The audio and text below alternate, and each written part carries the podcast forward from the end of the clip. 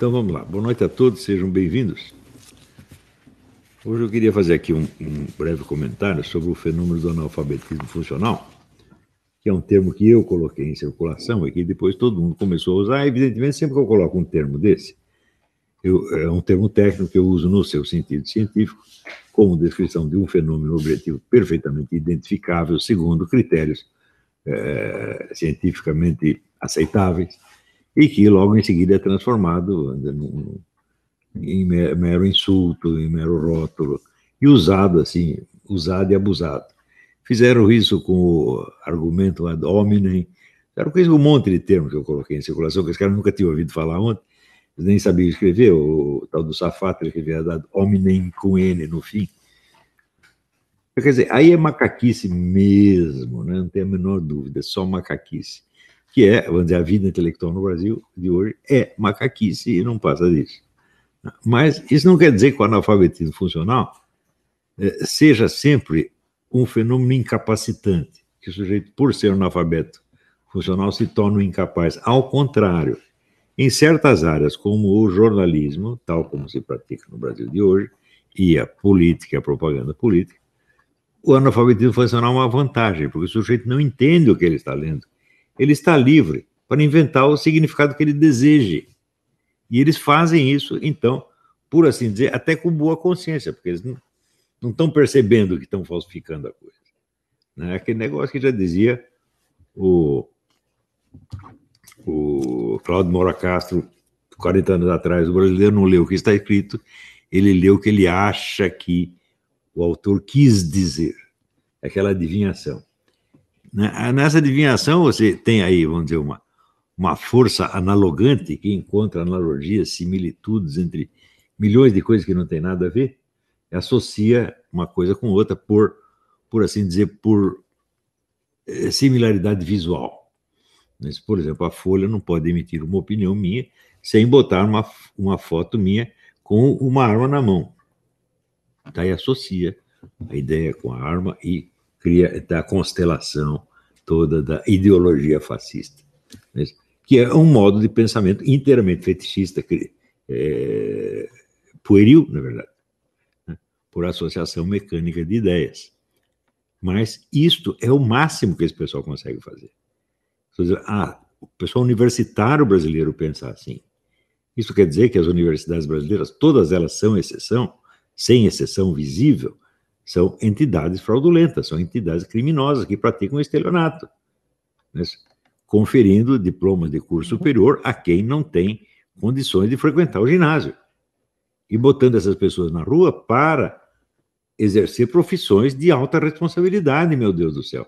Pensem bem, quando um médico erra, né, um paciente morre, mas quando o cientista político, filósofo erra, milhões morrem, gente.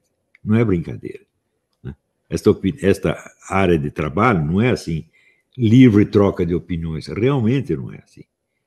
É, a noção dizer, da responsabilidade intelectual é absolutamente indispensável e eu sou a favor de penas de prisão para quem infrinja isso. Por exemplo, você diplomar um analfabeto funcional com um diploma de ciência política ou de direito é um estelionato. E eu acho que quem faz isso tem que ir para a cadeia.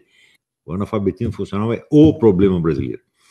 Quer dizer, um país onde praticamente todos os altos postos estão ocupados por pelo menos 50% de analfabetos funcionários, nada pode dar certo. Nada. Então as pessoas reclamam: ah, nós não temos saúde, não temos educação, não temos segurança pública, não tem isso, não tem mais aquilo. Como você vai resolver isso com este pessoal? Santo Mais aqui já ensinava: não existe ação sem um agente. Ah, nós vamos ter que fazer tal coisa. A pergunta é: quem vai fazer? Se não existe um agente humano capaz e não existem os meios de ação, nada vai absolutamente nada vai acontecer. Mas acontece que, como eu disse, o analfabetismo funcional pode trazer certas vantagens secundárias. E afirmo para vocês, a redação inteira da Folha de São Paulo e do Globo vive disso, de não entender nada e inventar tudo, do jeito que eles querem. Então, é assim, é uma fantasia pueril que está sendo vendida para as pessoas com o nome de jornalismo. Então, O que eles fazem chegaria a ser inacreditável se gente não os conhecesse. Mas esta semana, por exemplo, eu enviei à Folha de São Paulo aquele artigo que eu publiquei inteirinho no meu Facebook e que eu li aqui, uns dias atrás, fiz um vídeo, né? É, e a Folha transformou aquilo. No, olha, lembra aquele negócio do, do, do Vargas Llosa, que deu. Jornalismo é a máquina onde entra um homem e sai um hambúrguer. É, é, mais ou menos isso, a transformação, é transformar num outro treco que eu não sei, não sei dizer o que é. Quer dizer, porque, em princípio, uma mensagem enviada como direito de resposta tem que ser publicada na íntegra e sem alterações. Eles não, eles não só alteram, como invertem o negócio. Por exemplo, eu disse que, ali, vocês devem lembrar, que, que assistiram o meu vídeo, que eu disse que na primeira nota que eu coloquei no Facebook, eu dava a impressão de que a apologia do incesto era só uma opinião pessoal do Haddad. Mas, quer dizer, como se fosse uma esquisitice dele. Né? Uma esquisitice entre muitas, mas uma excentricidade desse cara. Né? E depois eu fiquei, assim, imediatamente eu vi, não, isso aqui está muito brando, não é nada disso, a coisa é muito mais grave. E fiz uma demonstração de que como discípulo da escola de Frankfurt, que estava modelando toda a estratégia do PT com base na escola de Frankfurt, né, é óbvio que a apologia do incesto entrava ali como política de governo e estratégia revolucionária. Né? É, demonstrei isso aí. Mando isso para a Folha. O que eles dizem? Olha que transformaram aqui. Pá, pá, pá, pá. Carvalho finaliza dizendo que Haddad é parte de, aspas, uma estratégia de governo, um plano abrangente de modificar pela base patati patatá. O Haddad? Não. Eu disse que a teoria do incesto da escola de Frankfurt, que ele subscreve, é parte de uma estratégia do Haddad. Agora, você está falando, o Haddad é parte de uma estratégia? Então, cadê o estrategista por trás do Haddad? Então, eu a transformar uma afirmação científica baseada em estrita análise do texto numa teoria da conspiração baseada num suposto estrategista, macroestrategista que tem por trás do Haddad. Que talvez exista, mas eu não sei, eu não estou falando disto. Como é que o sujeito faz isso? Ele usa o próprio analfabetismo funcional como instrumento para poder falsificar qualquer coisa. Porque se você não entende nada do que você está lendo, você está livre para inventar qualquer significado que você bem entenda. Então, isso aqui é óbvio que eu vou processar a Folha por causa disso. Porque o sujeito usar de má fé no direito de resposta, opa, aí é muito grave. Aí a má fé é dupla. Né? Então, não, não existe esse direito de você mexer no texto enviado como direito de resposta. Isso não existe, isso é absolutamente inadmissível. Mas eu garanto que o cara que fez isso, ele não tem consciência de que fez um treco errado. Né? Porque é evidente que o cara não entende um texto tão óbvio quanto este que eu inventei, muito menos ele pode entender o que são os deveres do jornalismo, o que é a ética jornalista. Não entende. Aquele negócio diz-me com que andas e eu te direi quem és. É mais correto você dizer diz-me que admiras. Né? Dependendo daquilo que você admira, você certamente está se colando abaixo dele, colocando ele acima de você. Então a gente pode medir onde você está. Por exemplo, eu escrevi o livro do Maquiavel, para dizer isto. O meu desprezo pelos admiradores de Maquiavel não tem limite. Porque o Maquiavel, bem lido, ele mostra o seguinte: ele é uma besta quadrada, ele não entende coisa nenhuma do jogo de poder, ele está sempre do lado perdedor e acaba a vida tendo que viver da caridade dos seus inimigos que ele criticou a vida inteira. Ou seja, ele é um loser, né? ele não entende absolutamente nada. Né? Ele me mostra e outra coisa, ele sempre apostava no cara que perdia. É uma coisa impressionante. Né? Ele achava que o tal do Alexandre Borges ia dar um golpe de Estado, ia mandar na Europa inteira, o cara se ferrou todo. Né? E, e, e sempre assim. Os, você lê o texto dele, as pessoas leem, mas não, não se reportam, vamos dizer, aos textos que ele está citando. Né? Eu mostrei ali que ele usa textos da Bíblia para fundamentar argumentos que não têm absolutamente nada a ver com aquilo, mas nada, nada, nada, nada, nada. Né? Isso é a mesma coisa que você dizer, olha, uh, o, o, cachorro quente custa uh, eh, 3 dólares, segundo dizia Moisés no Pentateuco. Coisa mais ou menos desse tipo, entendeu? Mas a pessoa não confere, então parece que ele não está fazendo nada demais. Então, eu digo, Maquiavel é um dos escritores mais burros de todos os tempos é alguém que, em matéria de política, você não pode confiar em nada, nada, nada, nada.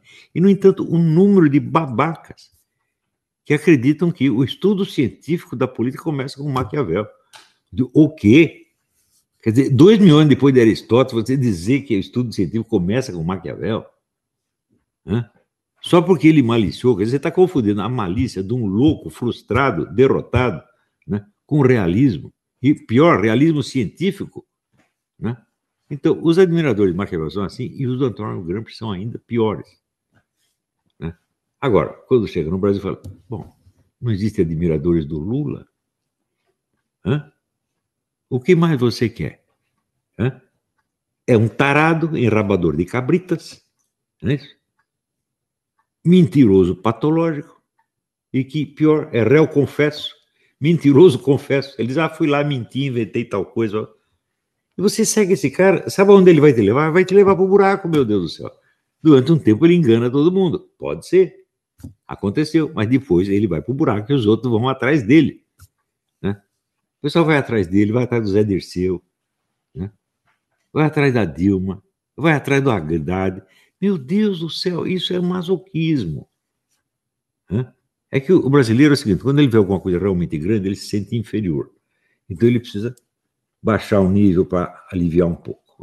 Então, admirando o Lula, dizer, bom, o, Lula, o que o Lula faz, eu também sou capaz de fazer, então, se eu elogiar ele, estou me elogiando a mim mesmo, indiretamente. Né? Agora, se aparece um cara realmente bom, então você tem que depreciar, porque você não aguenta a diferença. E pior, no Brasil, esse negócio de não aguentar a diferença, não é que o cara do povo não aguenta a diferença, os intelectuais não aguentam a diferença. O que esses caras fazem comigo né?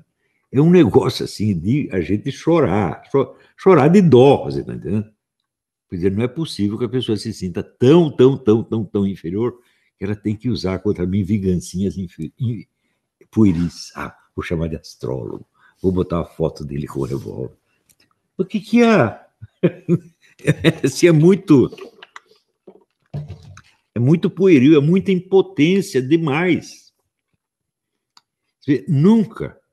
Por exemplo, ah, vamos chamar um cara de fascista. Eu digo, tá bom, então você faz, revira, revira tudo que eu escrevi, tudo o que eu disse, me mostra uma linha, uma palavra onde eu tinha defendido um governo, não digo nem totalitário, mas autoritário. O dia que eu defendi uma lei autoritária, uma que fosse, não tem nada. O dia que eu defendi alguma teoria de superioridade racial, né? ou de, de inferioridade das mulheres. Mas nem, nem em piada eu fiz isso, porra. Né? Então, da onde que tira esse negócio de fascismo? É a palavra que ocorre para xingar o cara, porra. Hum? Olha, fascismo é um assunto complicado. Eu dediquei alguns anos a estudar isso, como dediquei alguns anos a estudar o marxismo. Né? É, por, tem dois autores que você, se você quer saber o que é o fascismo, você não pode deixar de ler, que é o James Gregor e o Zeev Sternhell. São os grandes estudiosos do fascismo. Praticamente os livros deles são o padrão hoje em dia. Eu, eu estudei isso, eu sei, sei o que é o fascismo. Tá certo? E o livro, do, por exemplo, o livro do, do, do Zeev Sternhell sobre a fascismo do Charles Maurras na França, é, nem direita nem esquerda. Então, esse é mais ou menos o consenso a respeito do que era, vamos dizer, aquele fascismo francês, por assim dizer, que era um fascismo antifascista, antinazista, etc, etc. Né? Muito peculiar da França, é um fenômeno específico, né? Assim, eu lembro, o, o Pedro, quando era pequeno, ele achava que boiola quer dizer gorducho.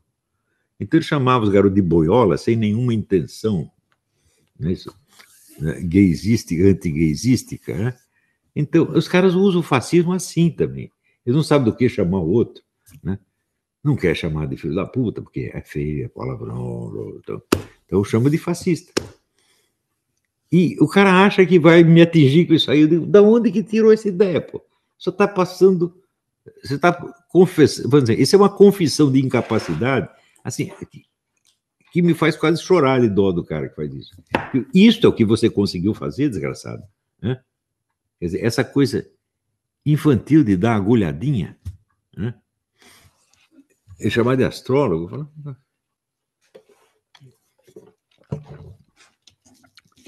E, pensando bem, que diferença faz? Né? se o cara é astrólogo, não é?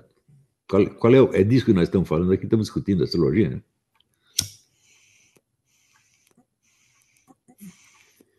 Eu achei mais bonito um comentário que alguém botou lá, falando, não, mas este é um cara que num país com alta cultura ninguém levaria a sério. Falei, não é que levaria a sério, levaram a sério. Né? Já me deram o Genius Visa. Quer dizer, Visa de gênio. É o, é o, esse Visa por Special Abilities, que ele chama, o governo chama de Genius Visa. Então, e quem deu isso aí? Foi o Departamento de Imigração né? que você tem lá uma pleiade de professores e técnicos para avaliar essas coisas, examinar, vasculhar a vida do cara, investigar até a cor da cueca dele, para saber se ele merece aquilo. Não levaram anos, me exigiram 4 mil páginas de documento, gente. Hã? Examinaram tudo e chegaram, não, vamos dar o visa para esse cara. Pronto. Então, eu, eu lá preciso da opinião da Folha de São Paulo, para saber se eu seria respeitado num país de alta cultura. Eu não preciso saber se eu seria, eu sou. Né? Além de todas as referências que a gente tem, de todos os autores americanos, que mostrar, mostrar americanos, europeus, né? além, vamos dizer, da comenda assinada pelo presidente da Romênia, meu Deus do céu, Emílio Constantinesco, né? além, vamos dizer, da referência que tinha da Maison de Sciences de l'Homme, né? além de tudo isto, né? Eu vou querer saber a opinião da Folha de São Paulo, dos analfabetinhos da Folha de São Paulo. Será que eles, eles acham que assim, ah, nós vamos abalar a segurança do Olavo de Carvalho? Vamos fingir desprezo por ele, ele vai ficar abalado. Como? Né? Eu, por acaso, pedi sua opinião a meu respeito. Aliás, a seu respeito, eu não tenho nenhuma opinião. Né? Esses caras me lembram uma cena que eu vi num filme outro dia. O sujeito entra num bar, pega o outro pela goela e fala: Você comeu a minha mulher? Ele responde: Eu não teria me lembrado. É mais ou menos isso. Quer dizer, se eu comi a sua mulher, nem lembro o que é aquilo. Né? Então, a situação é essa. E estas situações, dizer, entre cômicas e macabras, porque isso vamos dizer, a burrice, a partir de um certo momento, chega a ser macabra, essas coisas estão definindo o cenário brasileiro hoje. E o pior é que essa ala absolutamente psicopática, constituída só de bandidinho, né? Vem dizer, o país está dividido. No tempo da Dilma também estava dividido, não estava? 95% estava de um lado, 5% estava do outro. É um país dividido. Então,